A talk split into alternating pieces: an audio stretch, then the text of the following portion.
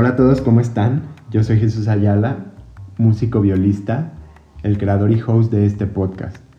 En Gran Pausa buscamos platicar con músicos de diversos temas para poder entender, conectar y valorar más su trabajo. Gran pausa significa en la música un tiempo marcado e indefinido para canalizar emociones dentro de una obra. Comenzamos.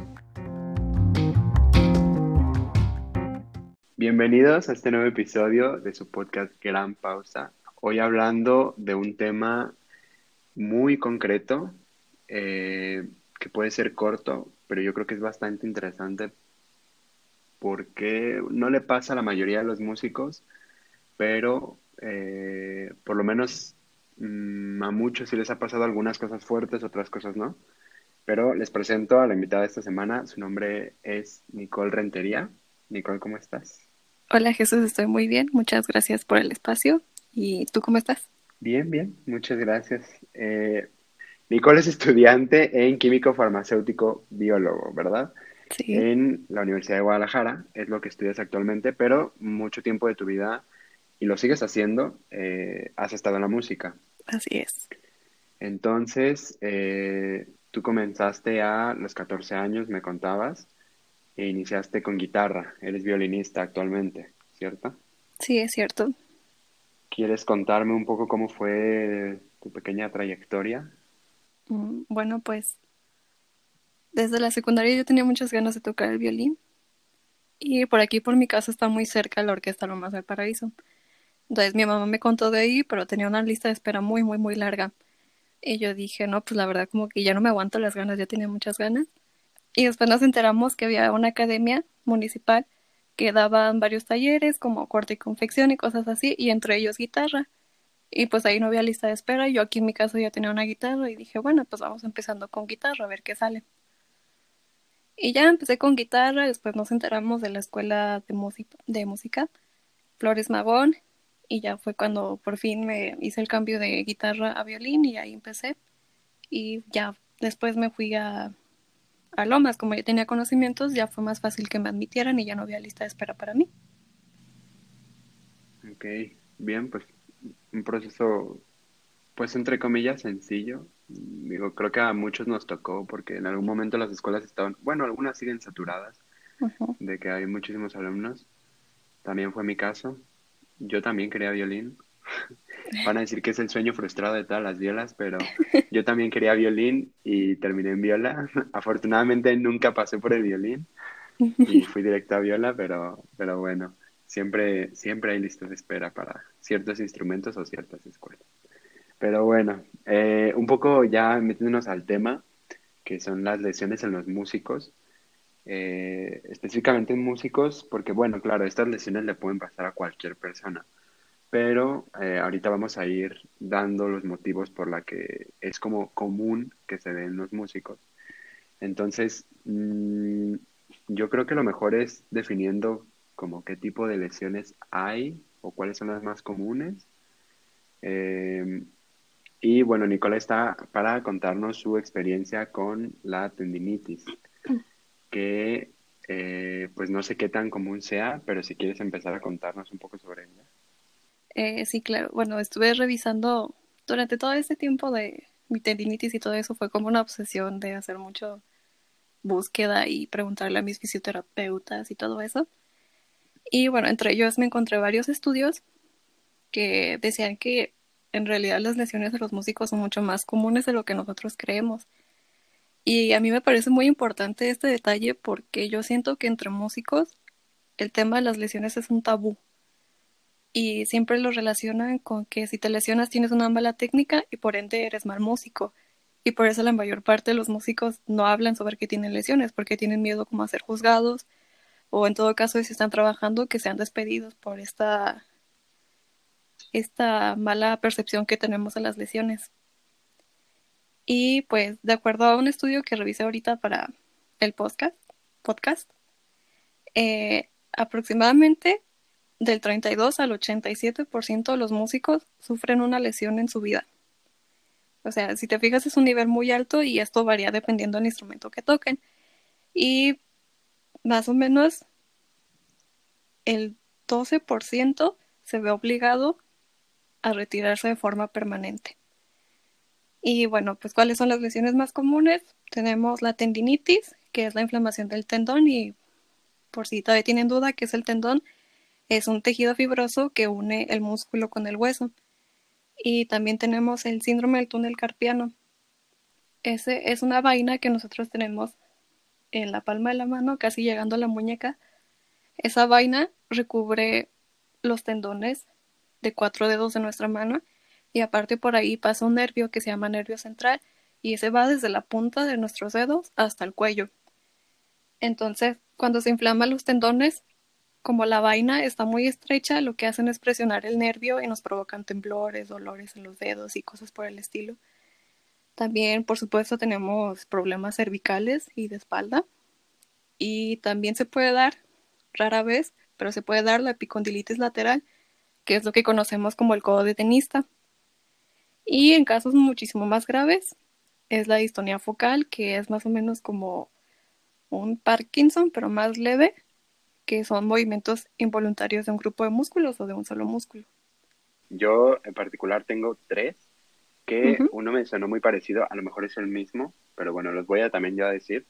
Uno es el, síndrome del túnel del, carpio carpiano, o el túnel del carpio, que es un eh, nervio que pasa de la muñeca a los dedos y pues lo ocasiona la repetición de algún movimiento o por tensión en largos pues periodos de tiempo.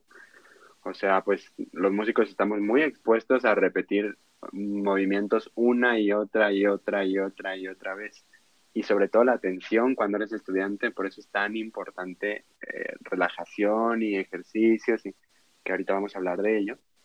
Eh, después tengo el ganglion, o ganglión, perdón, que eh, en el dorso de la muñeca se causa por, eh, porque el líquido sinovial eh, de la cápsula articular de la muñeca se sale, entonces hace como, parece que te crece otro hueso. Vi que se inflama y se hace como una bola ahí, entonces, pues como un ganglio, supongo. Eh, esa es una lesión también un poco común. Y el último que creo que es el mismo que mencionaste, yo lo tengo como atrapamiento del nervio cubital que es el nervio que va del cuello a la mano y que pasa por el codo, si es el mismo, ¿verdad? Pues está relacionado con el túnel carpiano. El túnel carpiano más o menos solo se presenta en la muñeca y en los, en los dedos. Pero, por ejemplo, una de las pruebas que se hacen involucran también ese nervio que tú mencionas del, del cúbito. Entonces están como relacionados entre sí más o menos. Ok y también tengo que es, es provocado o es causado más bien por permanecer con el brazo en una posición fija mucho tiempo. Hay lesiones en todos lados, en los dedos, en las muñecas, en los brazos, en, el hombro, en la espalda, en el cuello, en todos lados. Entonces, claro, depende de los instrumentos. Ahorita estamos hablando de las lesiones en los pues, instrumentos de cuerda frotada porque pues, es lo que tocamos nosotros, ¿verdad? Sé que hay lesiones eh, de no recuerdo el nombre, pero hay lesiones que se hacen en los labios, en los músculos de, la cara, para la gente que toca alientos, y creo que es bastante complicado llevar una lesión de ese tipo, pero no recuerdo el nombre, ni recuerdo qué lo ocasiona, ni, mucho menos. Pero bueno, eh, bueno, mencionamos algunas de las lesiones, también pues hay desgarres, eh, esguinces, contracturas, hay de todo, ¿no? Entonces, eh, pues había puesto como un poco de vulnerabilidad a todo esto, pero realmente creo que todos somos vulnerables a, a, tenerlo, ¿no? Porque como dices, las estadísticas indican que la mayoría de los músicos, por lo menos una vez en la vida, sufren ya sea algo fuerte o leve y muchos de ellos ni siquiera pueden regresar a, pues, a la música. ¿Qué tan difícil, o bueno, sí, que ¿Cómo fue tu historia más bien con, la tendinitis? Eh, ¿Se agravó mucho? ¿Fue rápido? ¿Fue lento? Mm, pues mira, yo en cierta parte también formo o formé parte de ese tabú porque yo empecé a los tres años de haber empezado con el violín, con la tendinitis. Y la manera que me di cuenta es porque estaba en un ensayo de orquesta y de repente me empezó a doler de la mano derecha el sitio que estaba entre el dedo índice y el pulgar. Y sentía un dolor. Ese tipo de dolores se le llaman dolor sordo porque son continuos, pero no son muy intensos y aparte son difíciles de explicar. O sea, no es como que puedes decir, ah, es que se siente como punzadas o como... No sé, no se puede explicar, yo no te lo puedo explicar. Pero yo empecé a sentir un dolor y, y yo lo ignoré. Yo dije, ah, pues a eso por el cansancio, porque yo eso fue cuando estaba Lomas y yo estaba en las dos orquestas, estaban Alas y Lomas, entonces ensayaba cuatro horas al día. Y yo pensé que a lo mejor era el cansancio de que había estado las cuatro horas tocando y así, pero pasó un día, dos días, tres días y no se me quitó.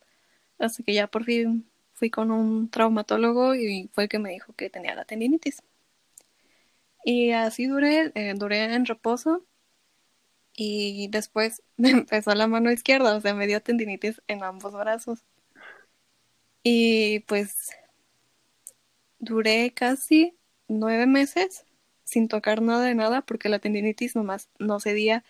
Eh, estuve con analgésicos y antiinflamatorios, estuve con pomadas, estuve en terapia física y ninguna de las cosas cedía.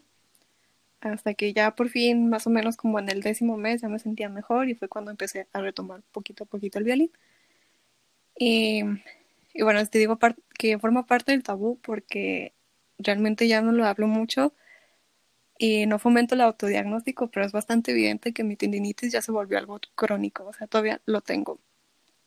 No es igual que al principio, porque al principio me daban dolores que hasta me hacían llorar y ahorita ya está más controlable, pero pues sí, es un, es un problema que todavía persiste. Entonces, hasta la fecha lo sigo teniendo y no hablo de ello porque no me gusta que me digan así como deja de tocar, ¿no? Porque pues no es fácil para mí. Yo creo que todo lo que compartimos los músicos, aunque yo no sea profesional, tenemos algo en común que es la pasión, ¿no? La pasión por el instrumento, por tocar, por la música y todo eso. Entonces yo siento lo mismo y no me gusta que me digan así como, pues ya no toques, ¿no? Ya no te sirven las manos o algo por el estilo. Entonces, pues sí, hasta la fecha lo sigo teniendo y te digo, este, esta cuarentena yo dejé de tocar porque mandé una audición y me sentí muy frustrada porque jamás me salió. Y entonces fue como ese, supongo que a cualquiera le pasa, ¿no? Como ese arranque de ira, de decepción, de frustración que algo no te sale y dices, no, ya no quiero tocar. Pues me dio, me dio ese momento y ya no toqué en toda la cuarentena, hasta hace unos días que lo retomé. Solo practiqué dos días y con esos dos días fue suficiente para que me empezaran a temblar las manos. O sea, un problema que no presenté durante toda la cuarentena, ni siquiera antes de dejar de tocar, solo ensayé dos días por 40 minutos y me empezaron a temblar las manos y me daban calambres y se me entumían. Entonces fue cuando dije, no, pues eso es una decisión muy fuerte pero debemos tomar en cuenta que nuestra salud siempre es primero.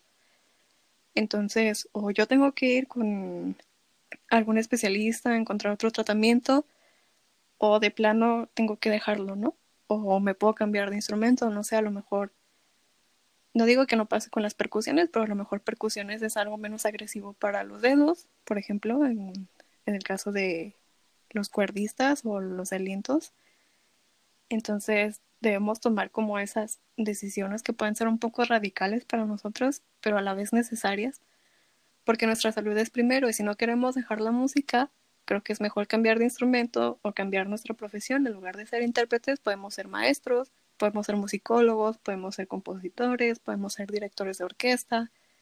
Hay una gran variedad, entonces yo creo que em, con base en mi experiencia, aunque yo no sea músico profesional, yo les recomiendo que mejor vean por su salud primero y no se van a morir por dejar de tocar una semana por reposar, ni un mes, ni dos meses. Yo creo que es mejor eh, tener ese momento de descanso, de reposo, de mejoría, a hacerlo algo crónico como yo, porque aunque no me recuperé al 100%, yo quise seguir tocando y pues ahora estoy pagando las consecuencias.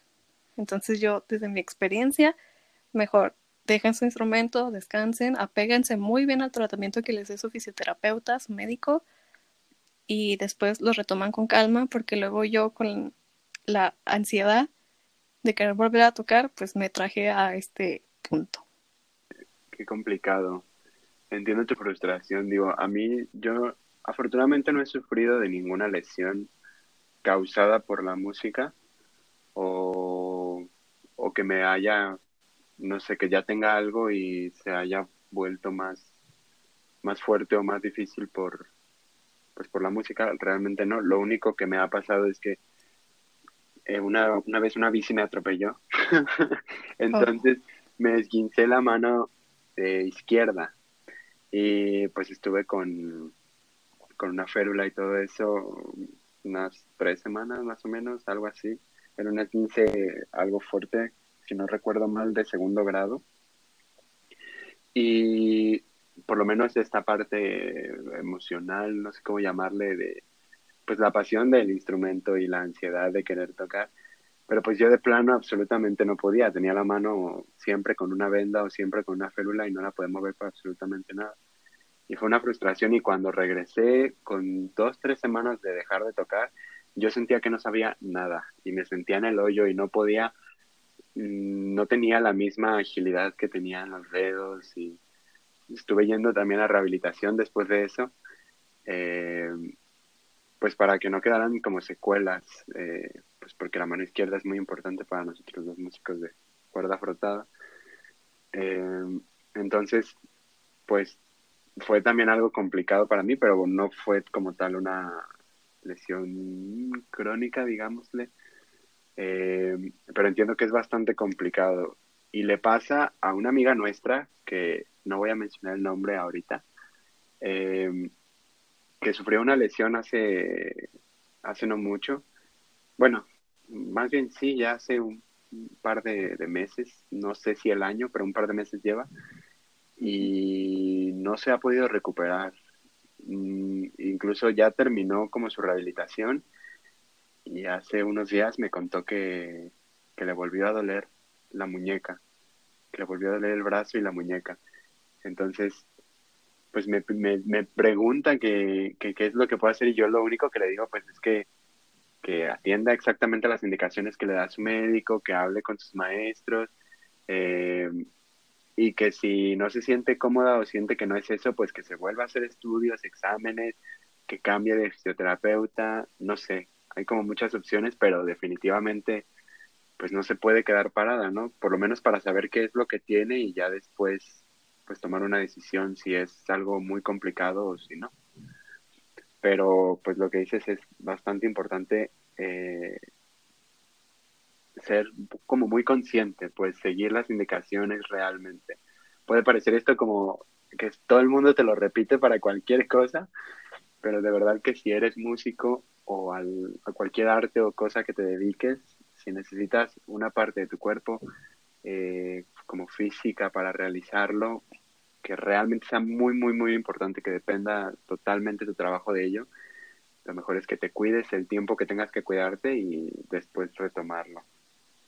Entonces, eh, una pregunta, ¿recupera el 100% o siempre es como que te quedan secuelas? O... Pues de acuerdo a lo que hablé en su tiempo con mi fisioterapeuta, él me dijo que en cualquier lesión es muy probable que te quede una secuela. O sea, no va a ser grave, pero, por ejemplo, en mi caso de la tendinitis, a mí me truenan muchísimo las muñecas. Y antes de la tendinitis no me tronaban nada. O sea, yo podía girar mi muñeca como si nada y no pasaba nada. Y ahorita si la giro, me truena, me truena todo. Entonces eh, le dije eso a mi fisioterapeuta, me dijo que era normal. Este, y también perdí un poquito de rapidez en mis dedos de repente en la mano izquierda sobre todo. De repente ya no podía tocar pasajes muy rápidos porque los dedos como que se me atoraban. Pero bueno, ya estamos hablando de un caso más grave como el mío, ¿no? Que ya se volvió algo crónico. Y pues no necesariamente eso va a pasar en todos los casos. Lo único que tal vez podría pasar es que es posible que vuelvan a recaer si no hubo una recuperación al 100%. Porque si se puede recuperar uno, te digo, quedan secuelas pequeñitas, pequeñitas que no te, no te obstruyen ni te impiden hacer ninguna otra actividad. Pero sí hay recuperación, eh, hay diversos tratamientos. Ahorita que mencionas lo de nuestra amiga, este, pues sí, yo también recomiendo que no se quede con lo mismo fisioterapeuta y eso va en cualquier área de la salud, no se queden jamás con el primer médico, el primer psicólogo, el primer fisioterapeuta, nunca se queden con el primero, siempre busquen segundas, terceras, hasta cuartas opiniones, porque el diagnóstico no siempre va a ser el correcto a la primera y el tratamiento tampoco va a ser el mismo a la, a la primera. Puede que el fisioterapeuta haya puesto ese tratamiento para dos, tres personas con el mismo caso y si les funcionó, pero nosotros somos muy diferentes a los demás, todos tenemos nuestras diferencias, somos únicos, entonces a lo mejor esa terapia no te va a funcionar a ti y requieres de otra terapia y es por eso mejor no quedarse con el primer fisioterapeuta que encontremos ni tampoco con la primera con el primer tratamiento. Hay muchísimos tratamientos hay desde tomar eh, analgésicos antiinflamatorios, también hay este, el uso de corticosteroides, que esos van inyectados, o sea, son locales y esos corticosteroides trabajan ya a nivel neurológico, entonces son hormonas que nos ayudan a, a recuperarnos de una manera más fácil, nos ayudan con todo ese proceso. También mm, una vez escuché algo que se llama la terapia con ozono, yo estuve buscando y realmente no encontré como el fundamento o cómo es que se lleva a cabo y por qué funciona, pero básicamente lo que me dijeron es que te extraen un poquito de tu sangre y la tratan con ozono y después te la inyectan en la zona en la zona que tienes el problema y según eso te ayuda como a regenerar tejido o algo por el estilo. No sé cuál es el fundamento, pero también está esa opción, o sea, hay muchísimas opciones a lo mejor puede decir, uy, está un poquito caro, pero pues estamos hablando de tema de salud. Entonces yo creo que vale la pena invertir en nuestra salud para poder seguir haciendo lo que nosotros queremos y sobre todo lo que amamos, porque, insisto, es algo que compartimos los músicos. Entonces, siempre, siempre, siempre sigan buscando opciones si no les funcionan las cosas a la primera.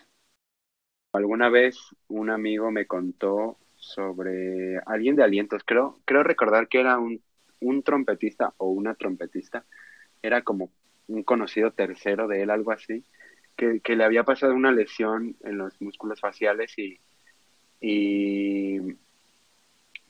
y, dejó de, o sea, no podía mover la boca así. No, como que no le respondían ya los músculos para poder tocar absolutamente ni una sola nota.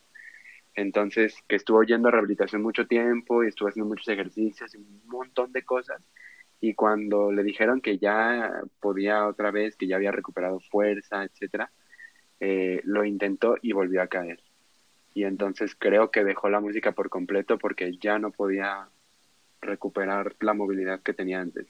Y que era un síndrome o una lesión, no recuerdo bien, no voy a inventarlo tal cual, pero algo así recuerdo, que es algo muy grave, que le pasa a pues, entre comillas, pocas personas, pero que pasan, o sea, realmente pasa y a veces pensamos que es poco, pero pues más de lo que pensamos. No es muy común, pero bueno. Y es un caso extremo que a pesar de que se hizo todo lo posible, pues puedes perderlo. Entonces, imagínate que no tienes algo grave y, decides no tratarlo o no seguir las indicaciones del médico pues te lo vas a hacer grave y, puedes hasta dejarlo por completo, ¿no? Algunos corren con suerte de que, pues bueno, se puede volver crónico, por ejemplo, es tu caso, sin, sin hablar mal, digo, pero que no lo dejaste por completo, afortunadamente, pero sigue estando presente y como dices, pues sabes que tomaste una mala decisión en su momento, pero lo bueno es que te das cuenta y estás aquí para, pues, para contarnos todo lo que, lo que viviste, ¿no? Eh, ejercicios recomendados para evitarlos. Eh, ¿Cuáles crees o crees que haya como alguna especie de ejercicio para evitar este tipo de cosas? Pues lo que siempre nos dicen, ¿no? Que calentar antes de tocar y estirar después de tocar.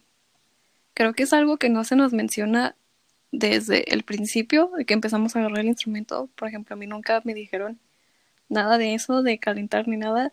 Si acaso te dicen de calentar nada más, es como de, ay, toca las cuerdas al aire y unas escalitas y ya con eso calientas. Pero no es así. Es, eh, tocar un instrumento es como hacer ejercicio. Aunque no se note, aunque no nos agotemos, ponemos a trabajar músculos, tendones, articulaciones, ligamentos. Entonces, al igual que cuando vamos a hacer ejercicio, nosotros tenemos que preparar los músculos para esos movimientos que a simple vista no son perceptibles, pero por supuesto que hay muchísimo esfuerzo. Entonces, eh, hay que hacerlo, hay que calentar antes de tocar, antes de practicar, antes de un ensayo, antes de un concierto. Y los ejercicios yo creo que depende mucho del instrumento.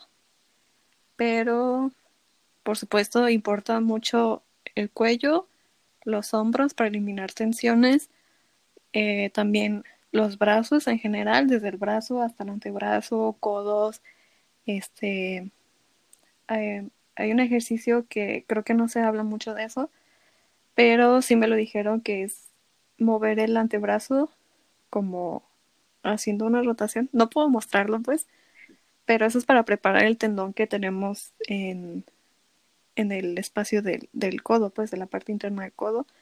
Y eso es una forma como para prepararlo, saber que va a estar en funcionamiento. Y creo que eso no he visto que lo haga mucho, más bien se centran demasiado en muñecas y en dedos, pero la realidad es que debe estar enfocado en todo, todo, todo, todo lo que es nuestra extremidad superior. Y pues, claro, los alientos también tienen que hacer ejercicios para preparar los músculos de la cara, la lengua, los labios y todo eso. Entonces, depende mucho. Yo diría que mejor lo consulten con sus maestros, con compañeros algo por el estilo. Y que cada quien vaya experimentando para ver cómo le funciona, porque insisto, no todos somos iguales, a algunos les puede funcionar y a otros no. Y pues el estiramiento también es importante. Y yo digo que estas acciones las hagan mínimo cinco minutos para que el músculo ya está bien preparado y ya sepa qué es lo que va a hacer cada que hablo como de estiramientos y esto, recuerdo a mi maestro actual de viola, justo me, ha dicho lo que acabas de decir, que tocar un instrumento es ser, o ser músico es ser un atleta. A lo mejor no estamos en forma, ¿verdad? Pero, eh, pero tenemos que estar preparados y realmente tenemos una condición, a lo mejor muscular, pues más que, que crear un cardio, eh, como una condición muscular, un aguante, por así decirlo, eh, pues que muchos lo tienen muy fuerte. Entonces él, él es muy deportista y, y en la última clase que tuve con él, toda, vimos casi una clase de dos horas. Y casi las dos horas estuvimos viendo la relajación, la tensión y cómo evitar y todo este tipo de cosas, porque me vio, dice que me vio muy tenso, que no sé por qué llegué a la clase muy tensa, y me puse unos ejercicios de verdad sumamente pesados y dolorosos, de que de verdad terminé con dolor de hombro, de, de codo, de brazo, no, no dolor que no soportara, sino estaba haciendo que me relajara, pero estaba liberando toda esa tensión que traía en los brazos. Y no es, ahorita estoy perfectamente bien, pues, pero, pero realmente ahí me di cuenta que no estamos tan, o, bueno, no estaba tan relajado cuando, cuando estaba tocando. Y me dijo, pues es importante que estires, me enseñó varios ejercicios, me dijo que hagas un poco de ejercicio, eh, no sé, me dice, realmente pues no te vas a poner a hacer pesas ni para crear músculo, porque a, los, a las cuerdas nos molesta porque no te va a dejar tocar literalmente. Entonces eh, dijo, pero nadar, salir a correr, eh, no sé, hacer yoga, tipo de cosas que te relajen, que liberen tu tensión muscular, es bastante importante para que para que estés como en forma, por así decirlo. Pero sí, mm, tienes que buscarle e intentar probar de todo, preguntar a tu maestro, a tus compañeros, como lo dijiste, y encontrar lo que mejor se te acomode. Y eh, por último, mm, ¿hay algo que quieras agregar? Aclarar un poquito el punto de esto del tabú de que una lesión significa mala técnica. No necesariamente es así, realmente la mayoría de los casos es por el sobreuso de los músculos y eso a veces conlleva muchísimas horas de práctica. Hay gente que se excede y practica 5, 6, hasta 8 horas diarias, si no es que más, y eso ya es un exceso, nuestro cuerpo tiene que descansar Eh, no porque estudiemos más horas significa que vamos a ser mejores músicos, vamos a ser más profesionales, ya vamos a tocar como Paganinis o como el Ereb que tengan en la mente, pero eh, sí es un poquito de controlar ese aspecto, porque mucha gente dice así como de, ay, si practico una hora es como si no hubiera practicado nada. Y no es necesariamente es así. Yo siempre soy de la perspectiva de que la calidad va antes que el tiempo. Para mí sería el mejor 30 minutos de práctica, bien hechos, bien concentrado, eh, fijándonos en técnica, obteniendo el sonido que queremos, la afinación y todo eso, que estar cuatro horas nomás tocando sin parar, sin fijarnos tanto en los detalles y ya estando todos estresados porque no nos sale un pasaje. Y cuando te estresas se te cierra todo, se te cierra la mente, se te cierran los músculos, te empiezas a tensar y es cuando ya vienen estos problemas de, de las lesiones, tocas tenso, tocas estresado, eh, tocas sin ganas ya. Entonces es un estrés que le generas a todo tu cuerpo, no solo es mental, sino también es muscular. Entonces es necesario que empiecen a ver esa parte, empiecen a bajarle un poquito esa, esa frenética que tienen de estar practicando mil horas, porque pues no es necesario. Parece que lo vemos así, de que, ay, es que los chinitos tocan bien padre y es porque tocan como, como dice tu set violin, 40 horas al día, ¿no? y pues no necesariamente es así, entonces yo te recomiendo mejor ver la calidad antes que el tiempo. Y si tu cuerpo te pide descanso, dale descanso. No digas de, ay, nomás, ya me siento súper cansado, ya no aguanto, pero nomás otros 30 minutos. No, ya cuando se sientan cansados, un descanso, descansan 5 o 10 minutos, vuelven a hacer un pequeño calentamiento para volver a, a retomar el instrumento. Y, y así, siempre darle el debido descanso al cuerpo porque si no se va a tensar, se va a estresar y va a generar este tipo de lesiones que, insisto, no tienen que ver siempre con mala técnica. También hay otras cosas que influencian eso, por ejemplo, las mujeres desafortunadamente somos más propensas a tener este tipo de lesiones, eh, a excepción de la distonía focal, la distonía focal es más frecuente en hombres, pero los demás sí es más común que se den mujeres.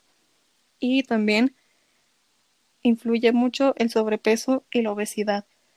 Entonces, pues también en ese aspecto no, no, no soy así como de, ay, que el sobrepeso está mal ni nada por el estilo, pero si queremos evitar un montón de cosas, ya no de lesiones, también hablamos de otras cuestiones de salud. Entonces yo recomiendo que si se ven en la línea del sobrepeso, la obesidad, si no lo quieren bajar, pues al menos que estén conscientes de lo que eso puede traer, ¿no? si luego dicen, ay, me dio una lesión y es porque tenía muy mala técnica o algo así, pues no necesariamente a lo mejor fue por eso, a lo mejor fue por el sobrepeso y también hay cuestiones genéticas por ahí. También están cuestiones como la hiperlaxitud, que es una hipermovilidad que algunas personas tenemos, yo la tengo. Y insisto, no sé por qué, pero es más frecuente en las mujeres, no sé por qué, no sé la razón, no sé cuál es el gen que lo provoca, pero las mujeres somos más propensas a tener hiperlaxitud y es la hipermovilidad de las articulaciones. No sé si te ha tocado ver, Jesús, eh, gente que puede doblar eh, los dedos de una forma muy rara. Eh, los huesitos de los dedos que tenemos son falanges, entonces nada más doblan como que la primera falange y los demás están bien rectitos. Y bueno, esa es una cuestión de hiperlaxitud. También poder mandar los dedos hasta atrás de la muñeca también es hiperlaxitud el pulgar y todo eso, entonces eso también puede ser un factor. Y pues nada, si se ven con alguna de esas cuestiones, pues a lo mejor hay que ser un poquito más cuidadosos al respecto, estar conscientes de lo que esto puede traer. Si sabes que tienes sobrepeso, que tienes hiperlaxitud y que practicas ocho horas al día, pues entonces va a ser muy probable, muy probable que te dé una lesión. Entonces es mejor estar consciente de eso, tomar eso para tu beneficio y decir, no, pues sabes que yo tengo esto, entonces mejor le voy a bajar a mis horas de práctica, voy a buscar otra manera de calentar para que no me suceda esto y si quiero y puedo, pues disminuir mi peso para ya estar en un en una masa normal. Entonces son, son muchos aspectos a considerar.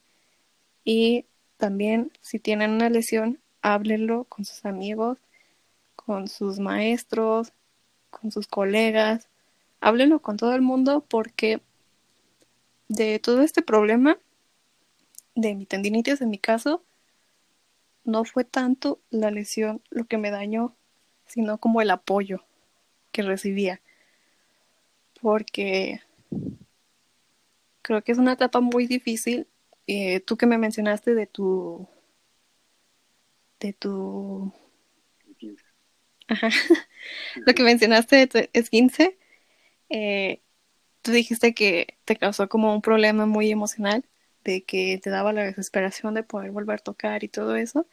Eso todos lo sentimos, entonces yo creo que más que el apoyo físico que necesitamos para recuperarnos, también necesitamos el apoyo emocional, necesitamos muchísimo apoyo de nuestros amigos, de nuestros familiares, que yo fue con lo que más batallé, creo que mis familiares, mis familiares, ninguno es músico, entonces a mí me veían como loca de la niña depresiva porque ya no podía tocar violín. O sea, ellos no es algo que entienden. Entonces, insisto, el, el aspecto emocional creo yo que es el más importante. Que reciban apoyo de todos lados, que negocien con sus maestros en caso de ser estudiantes. ¿Sabes qué, profe? Ya no puedo tocar. Este, me duele mucho mi mano y por mi bien quiero reposar. No hay otra manera que podamos ver nuestra, el repertorio. No hay otra cosa que podamos hacer en la clase para no perder la clase, porque pues tenemos una calificación y la necesitamos. Ponle que a lo mejor tienes tendinitis en tu brazo derecho, bueno, pues usa el izquierdo, le dices al maestro, maestro, ¿qué ejercicios puedo hacer para el izquierdo? Si te da la izquierda, maestro, ¿qué puedo hacer de ejercicios con la mano derecha? Entonces, es algo que se tiene que hablar, no se lo guarden, eh, no tengan miedo a ser juzgados y pues sí, no, no se queden callados, háblenlo y van a ver que más personas los van a, los van a apoyar más de lo que ustedes creen. Ok, muy buena conclusión. pues nada más me gustaría eh, agregar un poquito a todo lo que dijiste. Eh, en, eso del tabú y el, miedo a, que digan que es por una mala técnica, eh, pues sí, es algo que debemos de quitarnos, de, de evitarlo, nosotros hacer el comentario y de evitar que nos digan. Entonces no nombramos el nombre de nuestra amiga precisamente por eso, porque no sabemos si ella pues lo comentaría como cualquier otra situación, ¿no? Eh, pero bueno, por, por respeto a ella no, no, no dijimos su nombre.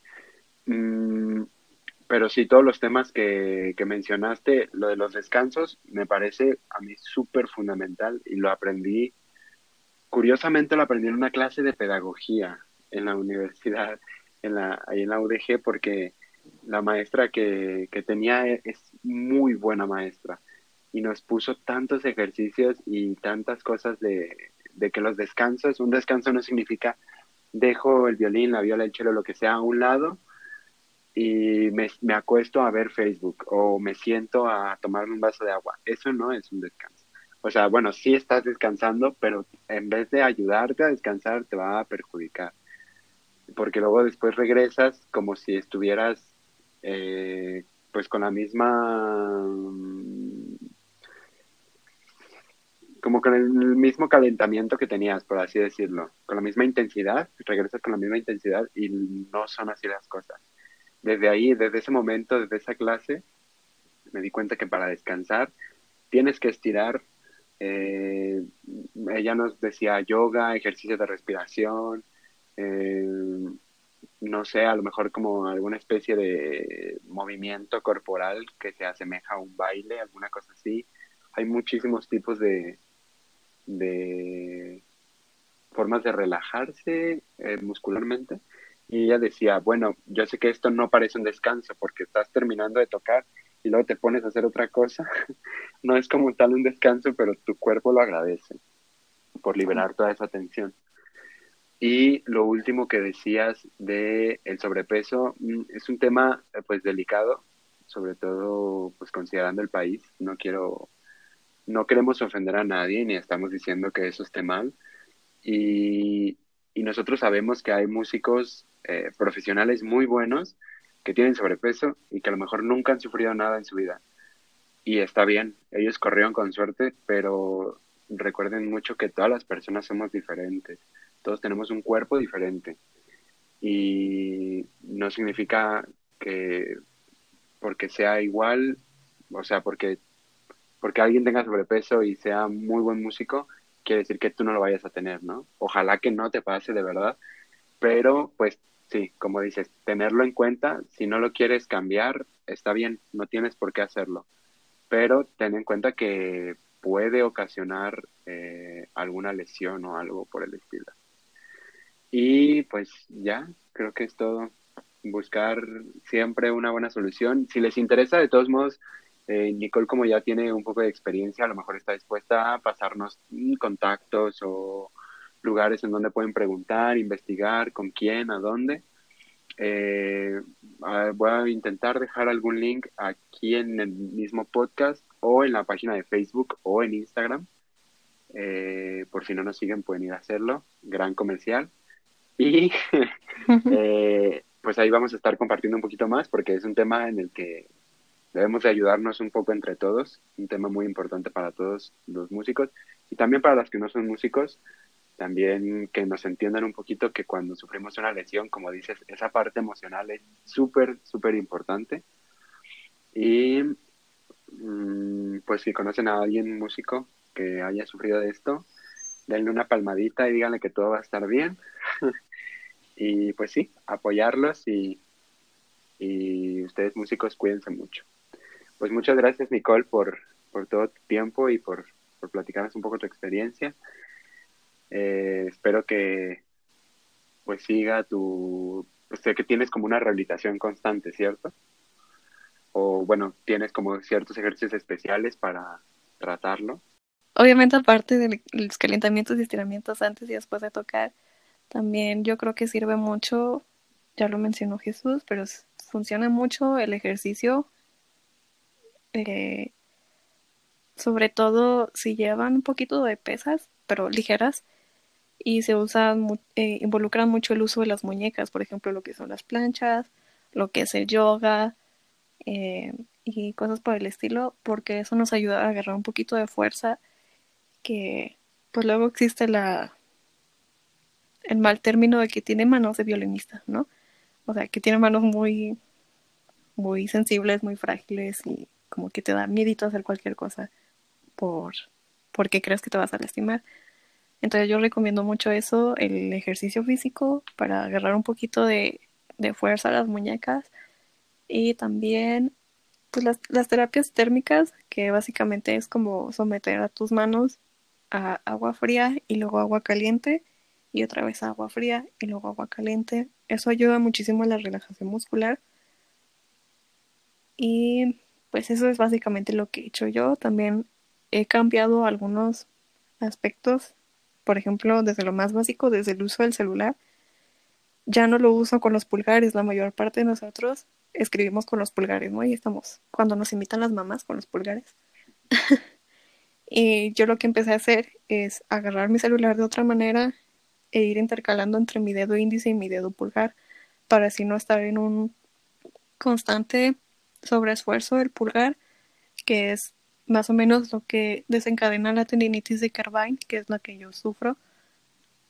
Y también me lo dijo mi traumatólogo, me lo dijo mi fisioterapeuta. En estos tiempos es muchísimo más común la tendinitis de Carvine por el uso constante del celular.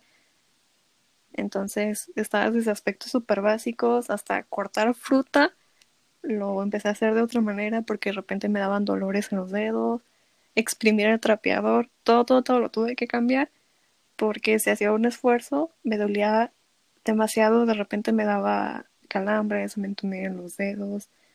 Entonces, bueno, yo tuve que hacer todo ese cambio. Hay personas que no van a correr con la misma que suerte que yo y nada más van a tener, no sé, una tendinitis de una o dos semanas, cuando mucho a lo mejor van a tener un tratamiento mejor.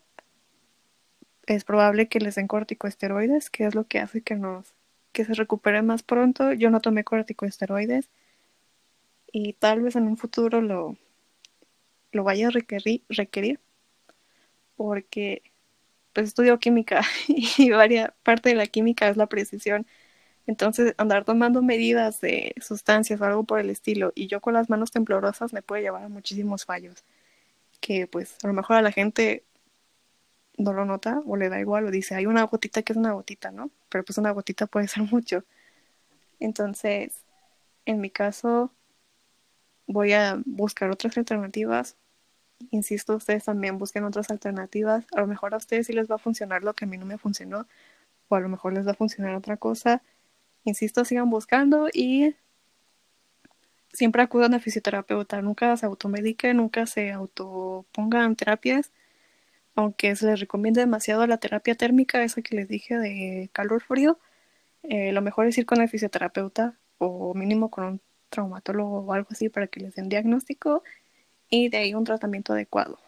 Y eso con cualquier otra cosa, ¿eh? con cualquier otra enfermedad, no solo con lesiones. Muchas gracias, Nicole, por, por compartirnos todo lo que viviste.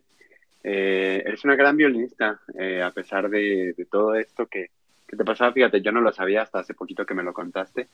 Y yo siempre te di, pues, como bien, ¿sabes? O sea, yo siempre te veía tocar y todo, y yo te veía muy bien.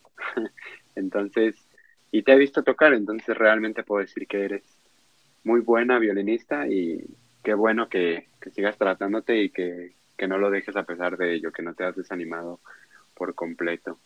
Muchas gracias por tu tiempo y nos vemos la siguiente semana.